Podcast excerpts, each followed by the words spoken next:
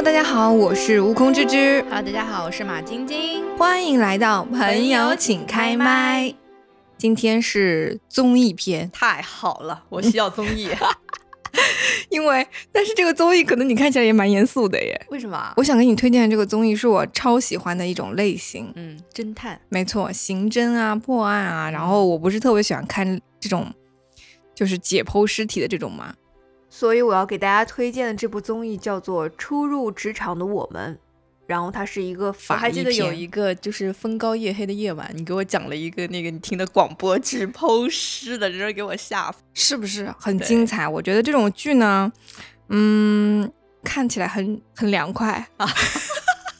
解暑吗？这是？对，在炎炎夏日当中，非常推荐大家来看这个综艺哈。那另外一个呢，我回想了一下我看过的一些综艺啊，我觉得它不太一样的一点是它带有知识性。OK，可以学到东西。呃，我想推荐的很重要的原因是，第一个是他在这一期当中会有分享很多不同的案例，你在这些案例里面呢，你是可以看到一些不一样的人性吧，应该这样讲，就是你很难想象到的一些场景跟故事会在你身边真实的发生。然后第二个就是你可以学到专业的法医知识，他们在解剖的过程当中，学员会分享。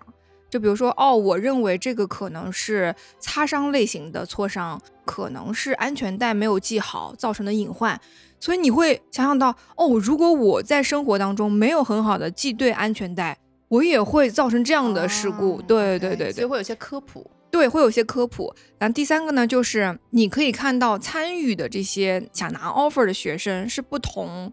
啊、类型的，比如说他们可能是学护理类型的，嗯，可能是学刑侦的，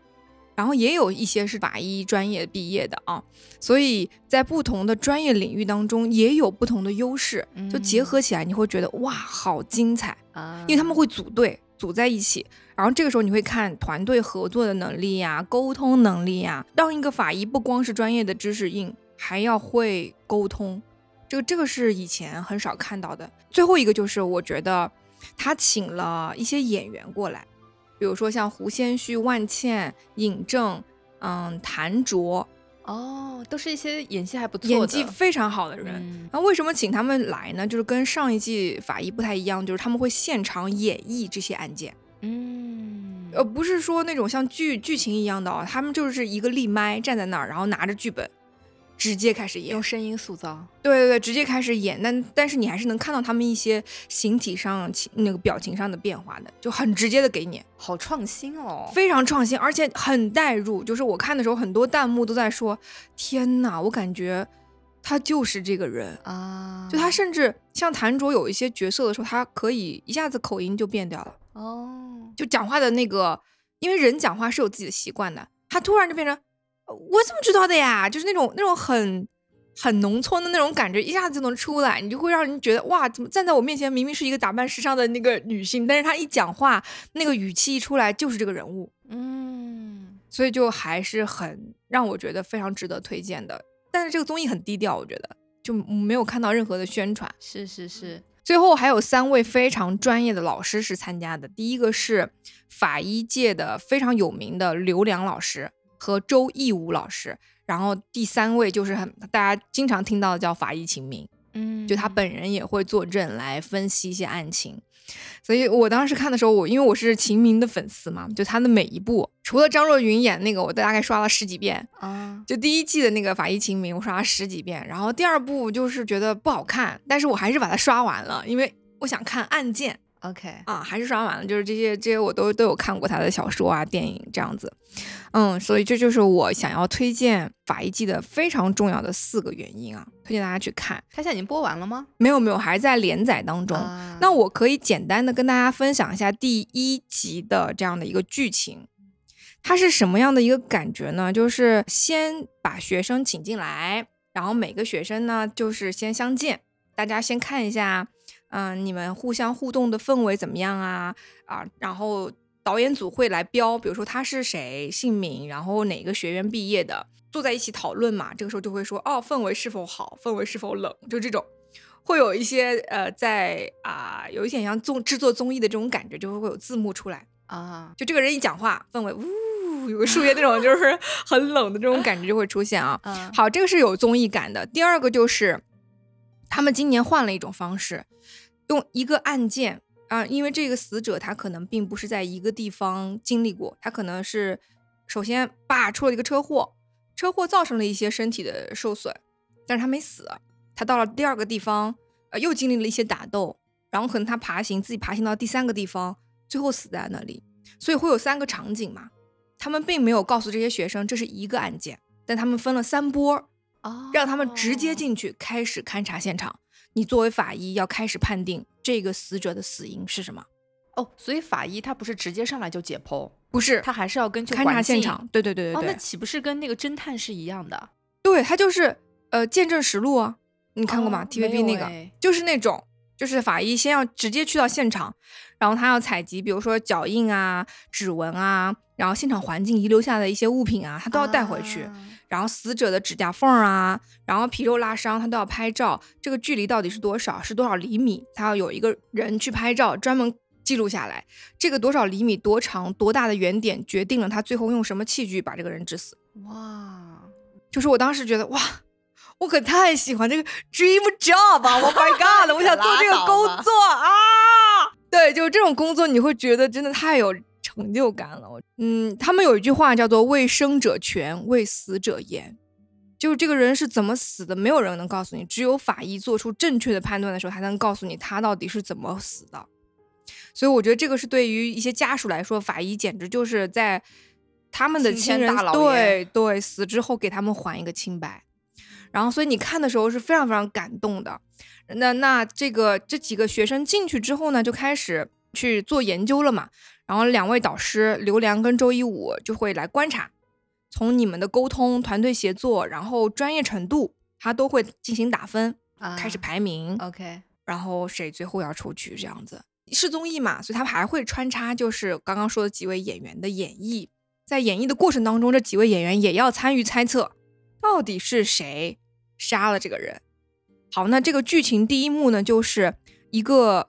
呃小伙子，就是那个那个胡先煦演的这个小伙子，二十多岁，拎着行李箱过安检，在海外过安检的时候，行李箱里装了一具尸体。啊，安检直接扫出来是一个人躲在啊这个，哎，全在里面全在里面。然后陪同这个小伙子是一个导游尹正演的。好，他们两个人就开始说这个人不是我杀的，两个人都说不是我杀的，我不知道为什么在这里面。胡先煦就直接自曝说我是运毒者，我是体内有非常大量的毒品，就他吞毒要要运到国内嘛，这样子。所以这整个案件都跟毒品相关，而且这是一个真实的案件。就是一个小伙子想要找工作，然后他自己觉得还不错，发现其他的朋友啊，明明跟我一样的年纪，但都已经就是吃香的喝辣的，但我还在投简历。这时候他的一个海外的朋友告诉他有一个海外的机会，你要不要来？是高薪的，所以他就决定冒着个险去到海外，发现是身体运毒。一开始不愿意做，OK，打打到你愿意做为止。天哪，这岂不是跟最近嗯，非常像哈，就是那个电影里面拍的。对，呃，当时呢，他的哥哥，他的亲哥哥已经被骗过去了，他的亲哥哥没有办法，只能说变成一个更狠的人，才能存活下去。所以这个是一个真实的案件。哥哥和弟弟相遇之后，哥哥为了救弟弟，就说你不要做这件事情，赶紧跑。但是弟弟身体不是已经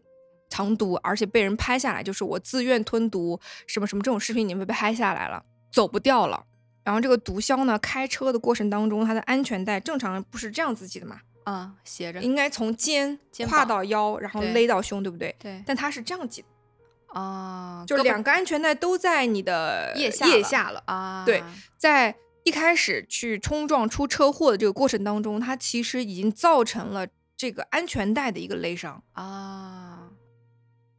哦，所以胀气其实是会勒伤的。会勒伤的，在出车祸的这个过程当中，然后那个这组赢的那两个小女孩，就是因为看到了这样的一个两个勒痕，他们就觉得这到底是什么勒的呢？把它捆这样往后拖吗？也不对，就这个死者其实是在这个时候就已经造成了内脏的一些损耗。他后面又经过了一些打斗啊，当然那那那都是相当于压死骆驼的最后一根稻草嘛。但其实最重要的是这个致死的，嗯，所有人都以为他是在就跟人家那个被打死哎被打死的，其实不是。啊，然后这个这个故事当中，你会觉得很精彩，然后研研究，比如说他们的这个挫伤到底是什么挫伤，脱伤怎么脱，他们都要研究出来，还要自己去演。就比如我这样脱会造成勒痕是向上的还是向下的？如果我比你矮，我捅你的时候，这个刀子是这样子，那血应该是这样喷。就是他们都是需要经过非常严苛的数据才得出这样的结论的。所以你看的过程当中，你会要有很强大的推理能力耶。对很爽，你就说 但如果你推理不出来的话，你记不记得我们的剧本杀杀了六个小时啊？你还在这里跟我说，哎，但是人家是有专业知识的，我们就是头脑就是空空嘛，对不对？我们杀到后面也没杀出个什么东西来，只是说饿了要去吃饭。尿憋死了，我们可以去上厕所吗？这样，真的是，但是我就很喜欢玩这种了，我觉得很好玩。那下一次可能我会强一点，因为我有现在有些许的就是业余知识了。嗯，哎呀，包括演员在后面演的时候，他们演到后面都说这台词我都说不出来，为啥？太残酷了，残酷了。哦，嗯，作为一个，就比如说，呃，像第二个剧里面有一、呃是一个女孩子长得很漂亮，然后被骗去陪酒，然后有一个富二代想要强奸她，但强奸未成，那个女生不是醒，就是迷下被下了迷药，未成想跑嘛，结果他们就就直接把他弄死了。把他弄死了。然后这个富二代会说一些话，打手会说一些话，那些演演些演员就说我根本就说不出这样的话，对，这不是人会说出来的话，不是人会说出来的话。嗯，而且他们，嗯，就是大家可能不知道，有一个叫防狼，就是那种不是电击的那种东西，哦有两个点嘛。对，嗯，那个点如果你点到了这种动脖子哎，动可以直接致死，啊他直接连让心脏停止。，OK，所以他是被这个致死的。当时我看到就这个女生吗？对这个女生，因为你正常来说，一般人会电你的，比如大腿啊、胳膊啊这种这种地方，就是不会说导致她致死，只会把她电晕掉。但他就是一怒之下直接电了她的这个脖子这个地方，一下把她致死了。嗯，而且这个打手的妹妹也在现场，他为了不让他妹妹吃亏，打电话让他妹妹先回家，说家里有事儿，你先回去，然后把他妹妹的朋友留在了这儿，他妹妹的朋友就死了。哦，就是很难以想象，这都是真实的案例，然后拿过来告诉大家的，就觉得嗯很唏嘘，好可怕、哦，是不是很可怕？而且嗯，他妹妹其实是跟这个好朋友非常好，他妹妹就当时想说，我朋友怎么会突然就死掉了？他还是他妹妹实名举报，嗯，他不知道他哥哥是那个打手，你知道吗？哦，所以他妹妹就一直想为他这个好朋友去争取，说他妹妹呃说他我这个好朋友不可能，肯定是被这个富二代弄死的。结果最后杀人的是他哥。啊，唉，这个法医的综艺让我觉得还是第一个是你能学到知识，第二个是还你能够掌握一些社会可能不会经历的一些事情，但是你知道会有这样的存在。嗯，嗯这让我想到之前的一个很火的一个纪录片，叫是重庆还是成都啊？叫《解放解放路解放碑，解解放碑吗？我忘记了，解放碑是警察协警警对对对对对，嗯放那个呃，就是这个警，就是这个协警的这个警察局的故事，然后，精彩。你每天也是那个是偷，完全就是真实的，对对对，有点就像偷拍一样，对不对？对，你就嗯根本其实我们想象不到，就是跟我们不一样的生活圈层的人，他们是怎么在生活的。对，嗯而且我记得那个片子里面，就是有一个女警察跟一个十几岁的小女孩儿的那个对话，你有看过吗？没有哪个？也是解放重重庆那边的那个对那个那个综艺。嗯呃，当时就那个女孩子完全是没有啊、这个概念的，对于这个性关系，她没有这个概念，所以她就是很乱。然后那个警察就很着急，就跟她说：“他说你要保护好自己，就不能随意的跟别人发生关系这样子。”那个女孩子不懂的，她没有这个概念，家庭教育可能也不够，然后她她觉得就无所谓，所以搞得自己就是很狼狈，一身病这样子。嗯，然后那个警察就觉得很心疼她，因为是个女警嘛，就在跟她讲你要保护好自己这样。嗯所以你看的时候就觉得哇，这这个是我们不可对，的。这人人真的，嗯你没有办法想象，就是如果跟我们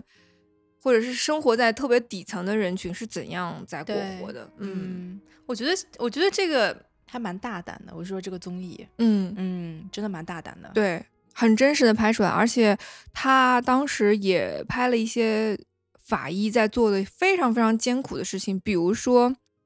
巨人观。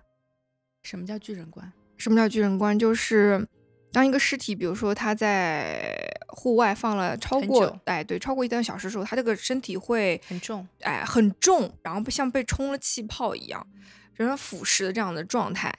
嗯，就基本上你初级的法医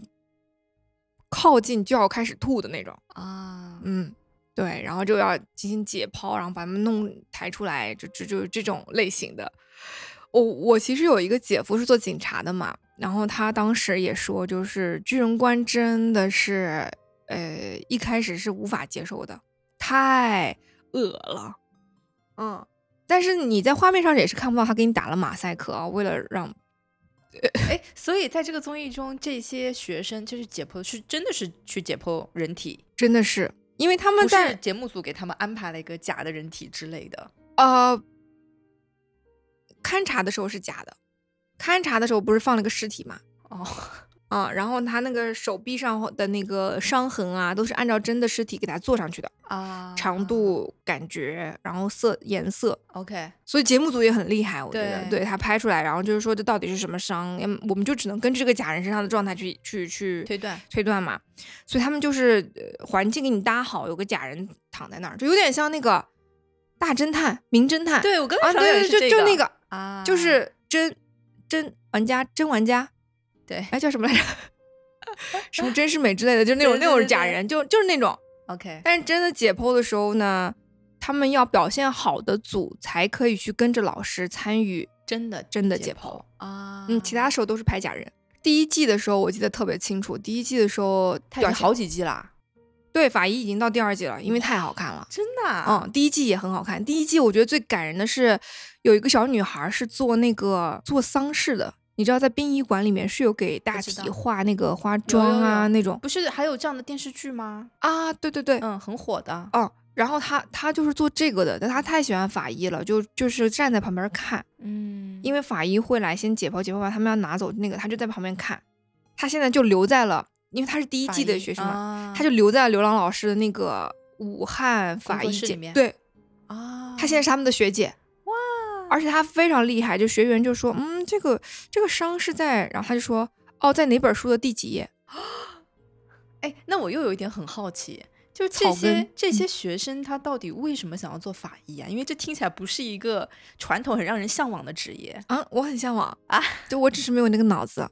我智商太低。没有，我我我，他有有问的，然后里面有个新疆的小男孩儿，就很可爱的那种胖胖的，他也是学法医专业的，然后又是新疆的，对，嗯，他就分享，他说他爸爸是在新疆当地做一些新闻报道类型的工作的，但是他爸爸因为工作的原因去世了，因为工作的原因去世了嗯，。但没有具体说是什么原因啊。嗯嗯，然后他就是想当法医，因为他爸爸做的这些事情都是跟报道这种案件相关的。他想做跟正义有关的工作。嗯，对，所以他就想做法医类型的，而且他们在读书的时候实习啊，什么都要开始经历了。嗯，就比如说解剖啊，然后包括学医的医学生都会有大体解剖这样子。里面有一个很感人的片段，就是在第一季的时候，刘良老师签了同意书，把他的爸爸，爸爸去世了，呃，就是愿意当做大体捐献给医学院。呃，你你的意思是说，这个节目的导师把他的父亲的遗体捐献出来捐献出来了，啊？所有人都跟着在哭。他签字，然后他就说：“哎，我感觉跟我老爹在一起了。”哦，特别感人。然后他后面后面还说，就是他们当时武汉不是疫情特别严重嘛，死者都是带有这个可能带有这个病毒对 COVID nineteen 的病毒的，就是新冠病毒的。谁进去解剖这件事儿就决定了很久，因为就是他们就觉得就是解剖这个过程当中，你很难免会被细菌感染，一旦感染，就是他可能攻击的是老年人。然后他们就觉得把刘良老师跟周一武老师这么大年纪的人放进去，他们又很担心。但是周一武跟刘良老师就觉得，年轻人孩子才刚出生，对，不行。这第一季的故事。那个武汉的这个疫情是第二季时候放的，啊哇，所有人都跟人在哭，连那个呃，曲哥，曲哥就是第一季里面特别严肃的一个，不不能说是导师吧，但是他是很专业的法医，啊，他是很严肃的，你这个做不好，这个都做不好，就这种你知道吗？嗯嗯，哎，这个刀不能下这么厚，就是这种非常严格的一个人，很凶的。但他当时就就就是就第二季的时候，刘亮老师一说到这个事情，他就哇在那哭，他就觉得哎呀，他说如果老两个老师没出来，他说我这这辈子都过不去了。嗯嗯但是所有人都就是嗯，觉得他们会会能成功拿下这个解剖的案例，这样还是挺厉害的。哎，我突然想起来，跟这个解剖有关的几个剧也是很火，一个是去年的一个很小小成本剧，叫《御赐小仵作哦，那个对对对，我也看完了，》，很火，很而且好看。好看，也拍的特别好。然后一个很甜美、很可爱的姑娘，她要去做法医法医，我的天呐，当时也也蛮震撼我。还有一个是日本的有一个剧，对不对？啊石原里美演的，对对对对对，我也看完了，嗯。我觉得是非常好的事情，就是大家对于各种我们以往可能不太愿意或者说有点抵触的职业，现在越来越了解，我觉得，是非常好的事情。包括你刚刚讲的那个，就是遗体的那个修整遗体的那个嗯职业，对，嗯，哦。我最近刚好看了一个朱一龙演的一个电影，就是讲这个的，叫做哦《人生大事》，你看过吗？我看过，好好哭啊！好好哭，他就是他就是做跟死者有关的这些工作的，然后把嗯不被理解，对，但我觉得这些职业是非常需要令人尊重的，非常令人尊嗯重。然后包括我前两天看余华的那个呃，七天，《七天》，它里面也不是说到了嘛？他说，哎，就是这就怎么说呢？我觉得他很厉害的一点，就把一个人死后他经历的事情，然后讲出来。对，我觉得就很真实，很真实，就是有一种，呃，你你不用看剧，你脑子里已经有这个画面了，就他的嗯描写真的可以让你看字成图这种感觉。嗯，我当时说，他说，哎，你的眼珠子怎么这样子掉在这里？没有人给你画一下吗？这样，然后我当时想说，Oh my god，怎么会？对，就是这样，直接就是很很袒露的这样说出来。哇，天呐，很唏嘘啊！这部这个这本书这些剧，嗯，其实包括之前的那个也是一样的。呃，《心动 offer》之前不是还有一季是在浙二拍的吗？哦，对，那个我还嗯没看。那个还没看哦。嗯，那个其实也有类似于像像这样子生与死的这些故事，也会给人带来很多启发。嗯，想看，我要去看一下。万一去浙二看病的时候找到了这个医生，医生，我看过你的心动的 offer 啊，哎，这这给我好好看一下啊。对，对，可以可以，嗯，所以还是很推荐大家去看的。看的时候准备好纸巾，真的，就有些时候你会为啊、这个剧里边的人而感到一些不平，对，嗯，有些时候你真的会为这些法医的工作者而感到心疼，就会觉得天呐，这个工作你怎么着一个月得赚五万吧？太这太太难了。对，就是你要非常精准、准确的给家属一个结果，你也要给这个死者一个，就是反正就是所以法医应该是司法机关的一部分，对不对？对，包括伤情鉴定也是他们要做的。比如说家暴，啊，家暴了之后，我可能是需要法医介入，那就是相当于在活体检测嘛，就为生者全，为死者严嘛，就是他相当于我要去做出准确的判断，这并不是正常从椅子上摔下来，而是殴打导致的，所以这个就都是要法医来给你做这种见证，你才能拿到权利的维护的，好感人哦。很感人。嗯嗯，前面会需要法医，前面那个第一季的时候，我也是哇，又好哭又好磕，因为第一季的时候也有一个学刑侦的一个老大哥，是内蒙古的，你知道吗？也不是老大哥，就是他，他年龄来说的是比这些学生稍微大一点点，因为他是研究生啊、他是学刑侦，然后加转法医还是什么，我有点忘了，是去年看的，人很高很帅。然后那个小女孩就是在太平间，呃，不是她在那个殡仪馆做这个事儿，那个小女孩不是没有经历过专业知识的嘛，她就只是看过，然后但是人特别努力，特别想要拿下这个 offer，这种，他们俩老是在一组，你知道吗？就很好磕，一个一米九，一个一米六，嗯然后两个人，然后男生就特别照顾她，结果两个人都留在那个刘郎老师这儿了所以。后来成 CP 了吗？没有没有没有，哦，据说男生是有女朋友的，啊应该是不行。对，但是这个女生现在在第二季出现，男生还没出现。OK，女生就是他们带，就是有点像那种面试前不是有一个人喊名字嘛，然后这个学姐就是来喊名字的，啊，就是啊谁谁谁啊谁谁谁谁谁，你们三个人进来吧，就这样子，就还蛮可爱的，哎而且所以晚上看会很害怕吗？这个不会不会不会不会，因为都是 Mr. 真哦，躺在地上，可以可以，你不会觉得害怕，就是 这样，但是他们就会研究和推断这种痕迹是怎么造成的，我觉得这个很好很好玩儿。可以，你可以，以学到很多知识，比如说麻绳绑，什么样的情况是自己可以绑成这样子的，嗯，什么样的情况是自己没有办法绑成的，他一定要第三个人给你绑，嗯、就是怎么绑都会给你来那个分享，然后你也能看到，其实学生跟学生之间也是有呃不一样的差距的，比如说他是学啊、护理专业的，我有医学很强的知识。然后我也在医院实习过，所以当让你穿防护服的这个过程当中的时候，这个学生就有非常大的优势，因为他在疫情之间全部这一套流程都走过了嘛。但在校的学生，比如说我是学法医专业的，我只是在学校读过这个专业，我不知道怎么穿防护服是专业的。对对对，嗯原来那个女生是落后的，后来那个女生因为防护服这件事情又追上来了。啊，就他就是说，哦，我们要怎么穿怎么穿，第一步叭叭叭叭叭，把所有材料全部分配好，分成四个份，然后大家所有人开始穿。穿的过程当中，他就会提醒，这个手套一定要戴在这个外面，不能把这个袖子戴在手套的外面，这是一个非常关键的，要不然你的细菌不都进去了吗？然后你的口罩要卡死，要不然你一呼吸，你的护护目镜就全部都是雾气，所以这些都是呃很专业的一点点那种提示，我觉得还是很能学到知识的。啊，不错不嗯错，好，推荐了，看一下，看一下，然后包括我觉得老师请的特别好，就刘郎老师是是是受过什么那个就那种央视什么十大什么那种哦，颁奖就这种这种人物嘛，所以所有人都是把刘郎老师就法医界把他当成明星一样，就能来他这儿。哪怕是我没拿到这个 offer，我经历了这一场实习，我都觉得哇 赚了，就所有人都是这样子的。OK，然后那个新疆的小伙儿特别可爱，两个老师这真的太好了啊！真的新疆的口音你知道吗？然后说他们一点架子都没有，然后就是那种，嗯、笑呵呵的，一点都不是说这种，就就他们所有人都是觉得，因为是看着他们的案例长大的，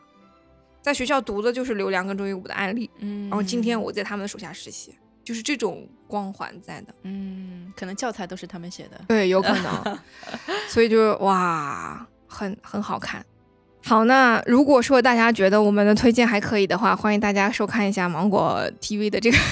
哦是哦 是芒果的哦，对，芒果 TV 的这个怪不得做假人家做的这么好，有传统。然后嗯，我它是周四周五会有更载，对对，有啊更载。哇，那好好哦，因为周一周二是再见爱人的更新，周四周五就是这个的更新，那周二、周三